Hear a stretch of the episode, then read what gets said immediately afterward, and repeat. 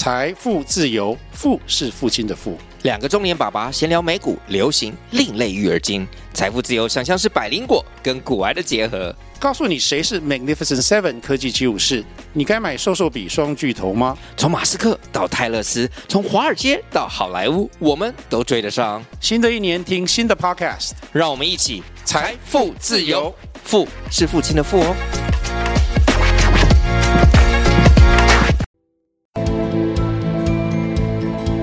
你也和我一样关心青年返乡创业的议题吗？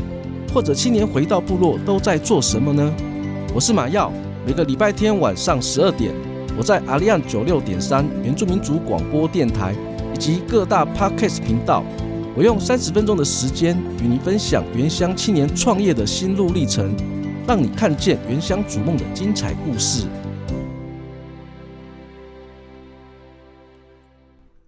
您现在收听的是阿利安九六点三原住民族广播电台，欢迎收听青年返乡，Are you ready？大家好，我是节目主持人马耀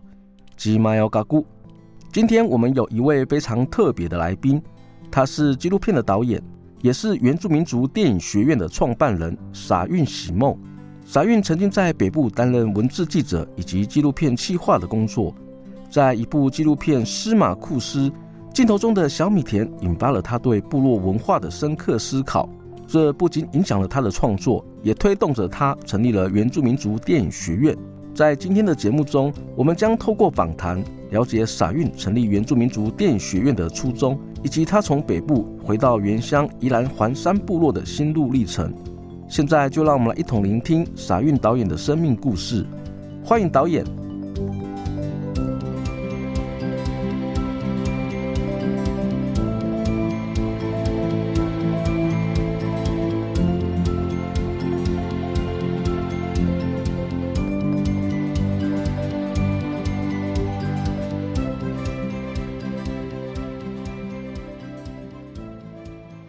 老嘎西木瓜啦，兰鲁木啊，撒韵喜梦，嘎轰咕嘎浪斯狗药。大家好，我是撒运，我来自台中，呃和平乡和平区环山部落，那我是泰雅族。撒运导演，你的主语刚刚讲的非常的流利，可不可以跟我们听众也稍微介绍您的原乡部落环山部落？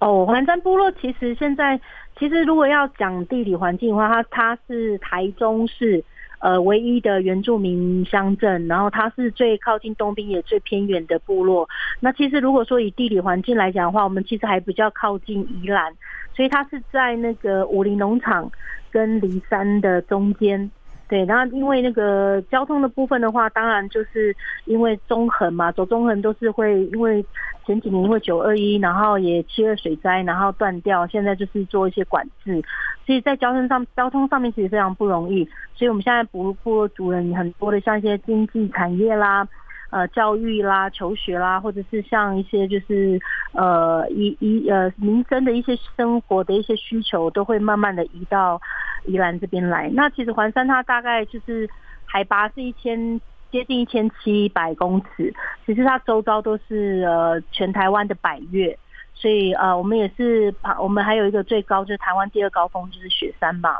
所以那时候我在。成立原住民电影学院的时候，其实我的第一届的那个，其实另外还有一个别名叫雪山电影学院，对，雪雪山原住民族电影学院。所以这是在这种高山的环环境，那教授们为什么搬来这边哦？我觉得这个迁移史的部分，就是可能还是要问我们的祖先呐，为什么那么喜欢搬到那么高的地方？对。刚刚邵运导演有提到，我们环山部落是在一千七百海拔一千七百多公尺的一个高山。其实我之前也有去过环山部落，一路上到环山部落这整个路程啊，真的是会有让我一种回到家的特别的一种感觉。嗯，针对回家啊这个部分，我就想要请教导演，就是您从北部呢担任我们的文字记者的工作，然后后来又转换到我们的纪录片的领域，可不可以跟我们听众也分享一下这其中的一个转折，然后回到部落这样子的一个过程？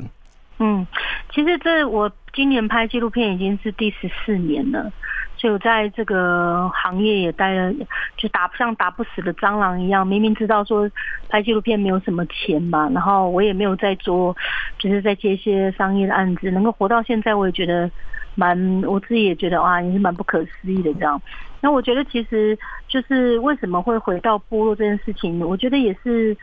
嗯，可以说是有点命中注定，可是也是一种我觉得有那个机缘吧。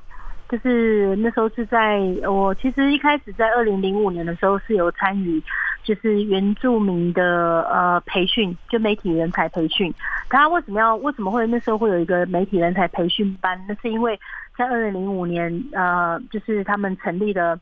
就是他们要成立圆圆明台，嗯哼，那时候圆明台那时候是其实是他最早最初他一开始他没有那个他没有那个自己的团队，对，他没有电视台，他就是一个测试的一个频道。然后那时候是在台视文化，然后在台视文化中心哦。然后那时候我们就是还在那边上课这样，他还有分那种北中南跟东区嘛，所以说我们那时候在培训的时候都还有到台北台视上课。后来呃就是一年一聘嘛，后来到了东森。那那时候原民台都还在，就是一年一聘，他就是一个还在长大的孩子，所以他们那时候不是像现在还有公广集团、原住民这种财团法人，这个其实都是我们过去的一些前辈跟那时候我们草创时期的那些媒体、原住民媒体人，然后慢慢慢慢去耕耘、慢慢去争取而来的，才有现在。你看，还有现在还有原广台哦，财团法人，然后还有电视台跟广播节目这样子。所以那时候我一开始是在原民台，然后后来在公共电视我培训完之后，后来他们原民台后来他们就找到就是有 channel 了嘛，就是第十六台，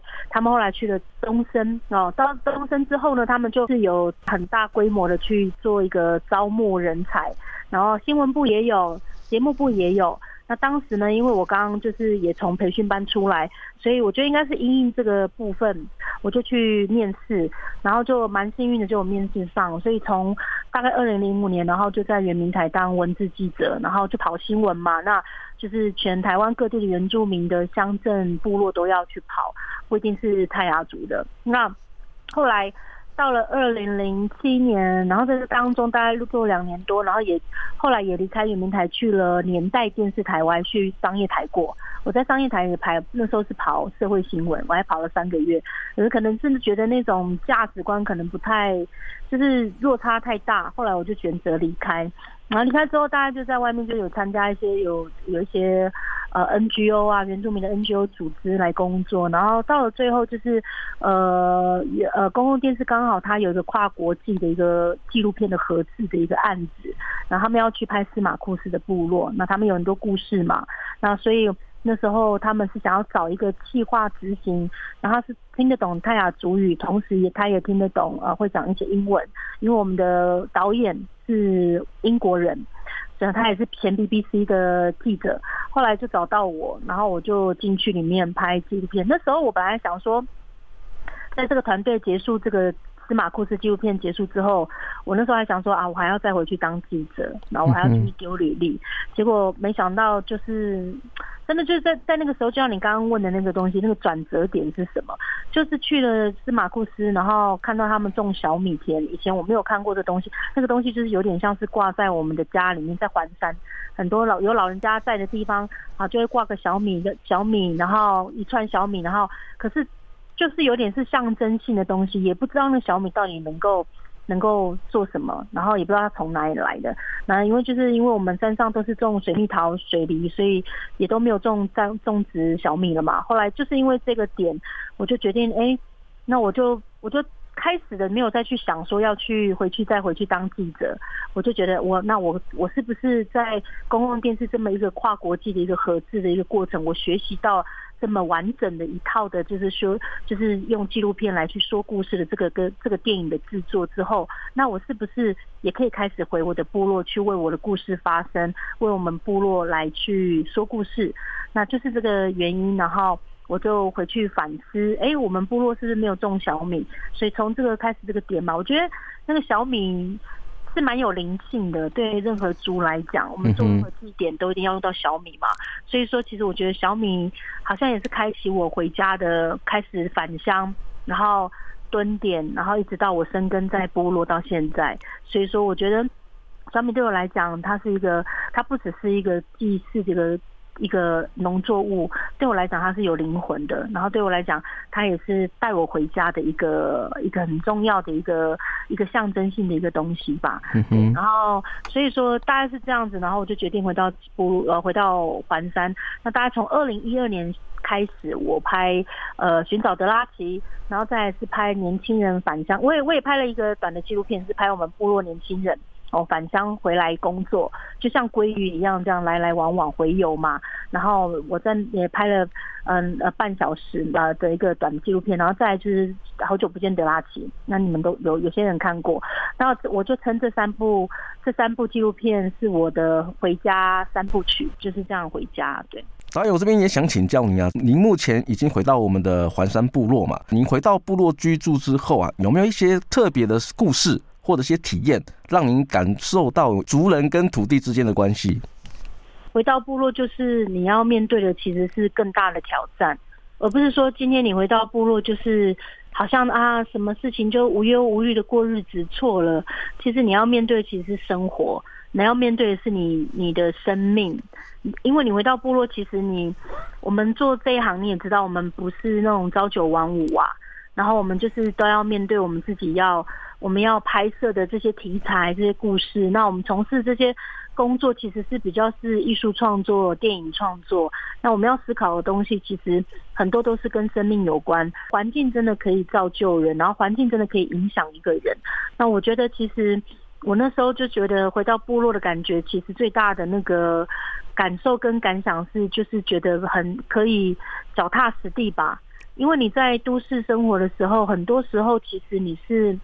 你都在想象部落，嗯，对，然后可是你你，而且家人啊，还是说他们在生活那个方式模式，其实都是跟大自然有很密集的接触跟相处，但是他们是靠，我觉得以土地来讲，真的就是说原住民真的，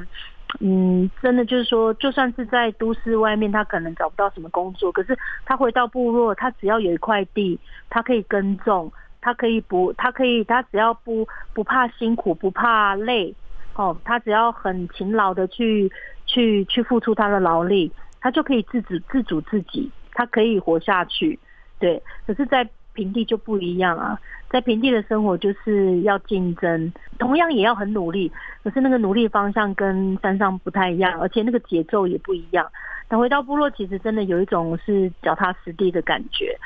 我在思考部落的一些事情的时候，其实你身边就有很多耆老，就很多长辈，好，甚至家中的长辈，你就可以去请教他们。你你如果说生活在都市，那你常常就是因为有那样子距离跟时间跟空间上的一个一个落差，那你就会你就会在思考部落事情的时候，其实都是靠很多都是靠想象，那很多可能就是靠人家的言语或是听故事，可是你没有真的是真真实实的。在部落里面跟所跟这些长辈们，或者跟族人们一起去相处的话，其实就那个，其实那个出发点真的就会不太一样，因为你的那个你的思考逻辑其实都会比较是会变得比较平地化。回到部落，我们要一起共同做一个共识啊。回到部落，它这是一个很集体的一个意识啦。早期的部落其实都是部落的人都一定要呃要透过沟通。透过协调，那大家都彼此要有共识。可是这个当中会会有人去带领，可是现在部落带领人是里长什么的，可是那就是已经被现代的那种选举给取代嘛。所以说你在部落的生活，其实其实它会变得是有新旧，它有传统，然后融合现代的生活的方式。再回到你刚刚讲那个土地部分，它其实是跟土地的关系。我觉得与其说土地，我觉得那个环境跟山，跟进入森林，你怎么去面对？然后你你进去森林，像我们打样就会有嘎嘎嘛，那个嘎嘎其实就是你进去就要有规范，而不是说你今天去进去去森林里面哦，或者是你在耕种土地，然后你的态度就是你的态度就是随随便便。其实我们泰雅族，我不知道其他族应该也是吧，我觉得都会蛮相似的，就是泰雅族其实都是视万物都是都有灵魂。所以说，其实山林呐、啊、那些，它都是有灵魂的，都也在看着你。所以说，在都市的生活就是水泥呀、然后就会把人跟人的距离就会变得比较拉开。所以，你你在部落社区跟部落的概念不太一样。那社区它其实可能平地的社区，或是你住那种大楼大厦，可能可以是一群你完全没有血缘关系的人住在一起。好，那统称为邻居嘛。好，对。可是你在你在部落不一样，你的邻居其实都是都是祖宗十八代啊，都认识啊，要不然就是姻亲关系啊。比如说这一区有没有可能就这一这一家这个家主人就住在就是这附近，所以彼此都是彼此的邻居吧？对，所以我觉得回到部落，当然我觉得故事每天都在发生。我觉得深刻体验倒不是说很很怎么样，很很撞击我，因为我在部落就有生活过。但是我觉得应该是在回到一种很初衷、很纯粹的那种生活态度，然后那个生活态度是会让你觉得说，跟你的内在的那个心更亲近的感觉，更像你你想要成为的那个样子吧。嗯哼，回到原乡之后，脚踩在土地上的这种感觉，是跟土地、跟家人更亲近，是不是也是因为这样的一个关系？你应该成立我们电影学院啊，在拍摄或在培训上面，你会邀请学员回到你的原乡部落，是不是也是因为你想要把这样的一个感受带给我们的学员？嗯，这也是蛮好的问题啦。就是说，我觉得应该是说原住民族，我觉得还是要回到，我觉得。回到原住民主电影学院，它的初衷是什么？而且为什么要成立？而且为什么要一定要在部落？那因为在环山第一届跟第二届在环山，因为呃主要是我是环山人嘛。那如果在我的部落，我的我相对来讲人力上的资源跟调调配对我来讲是比较方便的。可是我的我觉得我成立原住民电影学院有一个东西是说，虽然我是创办人，但我希望在未来第三届、第四届，我们可以跟几个已经在线上的导演。或是比较有资历的一些导演，可以来做一个，就是轮流来办。然后我这边是可以，我当然是我算是创办，那我可以就是有点是辅助的角色。那我会希望是说，原住民族电影学院，我觉得我只有一个，有几个原则，其中一个最最大最最高原则就是说，一定要回到部落，无论说是回到那个。呃，那一届的那个那一届要做的就是要举办的人，他的呃那个导演的，比如说哈，我们可能下一届第三届是苏红恩，那他可能要回到他部落，那就在花莲办。那比如说在下一届哈，可能是马耀比后，或者是其他阿美族的，那可能就是他想要在哪里办，可能回到他部落办。哦，可能也也也有可能是台湾组的，那个就是他导演等等的。那我觉得其实就是要回到部落，其实我觉得应该也是，当然是我在部落生根这么久，然后在部落呃部落生活这一段时间，会觉得说，原住民族电影学院势必一定要跟外面的电影学院，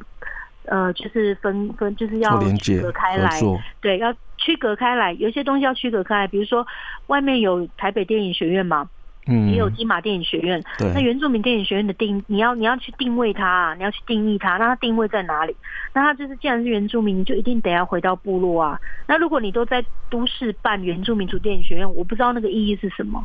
对啊，因为我不知道说那个意义在哪里。因为你回到原乡，你回到部落，那其实也可以给我们的学员带给，就是说对于部落的。可能就对他，他就会去撞击很多不同的一些想法。那那个环境，他本来就跟我刚刚讲，跟平地的生活是不太一样的。那我觉得这个当然没有什么好跟坏，只是环境的不同。可是那个环境其实会更更趋近于过去部落的，嗯的一些生活。那我觉得那个生活其实是为什么？人家我们常常在讲土地对原资资资源住民那么重要，那是因为我们所有的文化跟所有的那些知识，以及我们的族语，其实都是在这个土地的环境长出来的。如果你想想看，我们原泰雅族哦，甚至阿美族，如果今天我们在平地，可能长出一样会长出它的文化，可是那个文化就不太一样啊，因为部落可能就没有所谓的像我们泰雅族好了，我们的族语里面我们没有。海这个字，没有海这个字，海洋的海，我没有海洋这个字，嗯、对，所以意思就是说，我们就一直我们的祖先可能都在山上嘛，哦，可能百年千年很久，可是可能可能他们有经过海，可是我们常常在使用的语言当中没有再讲到海，我们就讲说，呃，北会呃就是很大的水河流或是湖泊，哦，这样，可是就没有没有海洋这个观念，那你你们阿美族就是可能会有海洋民族啊，呃，用海洋民族来自居，可是我们就是山上的民族。所以我的意思说，就是那个环境会造就他会去发展这个族群，他他的文化。那这这也是为什么，呃，就让这个族群特我们会。彼此区隔开来，因为我们的我们所食用的我们的食物、我们的饮食，跟我们狩猎的方式、跟我们耕种的方式，可能都会因为环境的关系而有所不太一样。然后我们在主语的命名上面也会有所不一样。那那个逻辑其实都是会回到土地，回到更。更更直觉、更像人的那种生活的方式吧，可能会比较原始啦。可是我觉得这个就是很传统的方式，就所以这就是为什么为什么原住民族电影学院，我觉得要回到部落做。那呃，另外一方面，我觉得在部落它，我我会希望我们原我们原住民族电影学院，我们在设计一些课程的时候，它可能会有一些是实作的，我们会有很多实作课程。那在实作课程当中，我会希望说直接可以取材于部落。你不用在都在都市，你是要找什么部落？对啊，可是你回到部落的话，你可以取直接取材，那族人也在那边，那你可能可以跟那边族人有一些互动之后，那也许你也会有一些刺激，然后或是有不同的一些嗯灵感的一些涌现这样子。嗯对，OK，成立我们原住民族电影学院啊，跟我们平地的电影学院做一些定位上的区隔，就是我们特别强调原原住民族这样的一个概念，特别也强调就是跟我们的土地的连接，包括到部落去做学习，跟我们的耆老取经，也了解自己的文化，在影片拍摄的时候能够取自于我们自己的文化，去拍出我们自己原住民的一个电影。所以我想请教导演，就是我们原住民电影学院，您创办这个电影学院，你希望学员能够培训完了之后，能够为我们的族人带来什么样的一个影响？嗯，其实我觉得都好哎、欸，我没有设限，我没有设限，就是我觉得各自展开自己的样貌这样子，没有错，因为我觉得你。尤其是对于创作，你设你越设限，你越就是不能设限啊！你越越你你你越会，你如果有很多条件，然后去设设去设限那个创作的环境跟创作的那些条件的话，那其实其实他那个创作就不自由啊！我不知道常常常常常在讲创作应该是要自由的，站在一个自由，然后又不要不要去伤害人家的那个基础上面去做创作嘛。那我觉得。我觉得随便呢，就是他们开心就好了。然后如果说他在原住民，像学员们在原住民族电影学院，他们觉得有收获、有学习，然后他们嗯也想要继续往这方面去走，那当然是鼓励他们。但是我觉得我一直强调，原住民族电影学院并不是要让大家进入产业的唯一的指标，而是说我觉得可以让大家，因为我们其实很多学员都是有一些人他是一半身份，然后更多的其实是来自于其实是。在都市生活的一些原住民的青年，那当然他们也是也是像马耀这个节目一样，就是可能也想要返乡，也有这样子的面对这样子的自我认同跟这样子的一个议题。对，那我觉得原住民族电影学院他透过艺术的创作，然后透过影像的说故事，其实他们在反刍自己，也尤其他们在看到呃剪完片子，或者说他们看他们自己看他们的拍的素材的时候，其实他们自己也会去回应他们内心的渴望啊。所以我觉得，其实，在原住民族电影学院有没有什么要需要他们去做？我觉得真的是看他们自己啦。因为我觉得每个人进来，大家都已经是成年人啦，会去思考。那如果说原住民，我觉得原住民族电影学院他会，他会比较像是一个呃陪伴，然后呃去启发，然后最后如果可以，我们可以就是去做分享。然后也是一个让大家的作品可以被看见的一个平台。我觉得很棒的就是啊，电影学院因为都是我们自己本身族人在在一起共学，拍摄的过程当中，在拍摄的时候拍自己的故事，其实也是在跟自我对话。从自我对话的过程当中，也去听听看自己身边的这些族人他们的作品，不断的脑力激荡，看出别人的一些好的地方。我觉得一个共学的这样的一个环境是非常棒的。就像司马库斯的纪录片《小米田》。让你去联想到自己跟自己的家乡土地的连接。相信在每一个造梦者他在拍他的纪录片的时候，透过别人的故事呢，也启发我自己对自己的身边做更多的一些关怀，去了解。最后呢，我想要请教导演，就是借着你的生命故事，那也可不可以给跟我们的部落青年提供一些建议跟鼓励的话？嗯，我觉得现在年轻人很有想法，嗯，我觉得很好，但是就是比较好像比较。比较难去付诸行动啦。嗯，那我觉得尽量就是你想要你想到什么你就去做，你不要想太多。我觉得就也不要怕失败啊，失败年轻人就要失败啊，失败就是养分啊，失败很好呢。我觉得当然不能常常常失败啦，可是我觉得就是它会是一个很大的养分，而且会去转换。经历过之后哈，虽然很痛苦，可是就是马上让你就是进阶啦，哦，二点零、三点零这样子，想做什么就去做，也不用太多包袱啊。反正生命就是这样子啊，对啊，我们有一天也会去见我们的祖先嘛，对啊。好像我我也听过很多人说啊，我不喜欢人家讲做就对了，什么什么的，好像就是无脑一样。哎，没有呢，有时候做就对了，并不是说没有想过，而是真的是想过一遍之后。那个东西，我觉得还有一个东西，就是说要学会倾听内心的声音吧。嗯嗯，你你这样听起来好像好像很很很老套哦，可是其实这个很难呢，因为你要去做这件事情，你都一定一定是你自己心里面最想要做的事情，可是你一直没有去完成它。生命很短暂啦，生命真的很短暂，你也不知道你下一秒会在哪里，所以你想到你就赶快去做吧。今天导演的分享啊，给我们一个很重要的观点，就是你先要有一个企图心，做了就对了，心中是抱持的，就是你有一个企图心，你想要做什么，想要达成什么。那电影学院呢，就是一个陪伴的角色，去陪伴你去厘清你的目标，去陪伴你去梳理你自己的自我对话，借由导演或者借由身边的这些学伴的这样的一个经验，去陪伴大家来共学，一起一同成长。电影学院为我们原住民拍我们原住民的故事，说我们自己原住民的故事，让更多人认识我们，也其实也在认识自己过程的身份的一个认同。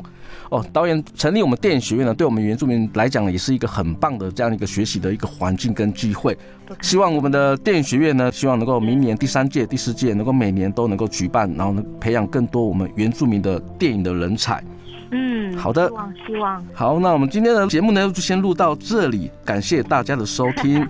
如果你喜欢我们的节目，欢迎您到各大 Podcast 频道按下订阅，或加入青年返乡 Are You Ready 的粉丝专业，按赞留言分享你的观点。再次感谢你的收听，我们下周见，拜拜，拜拜。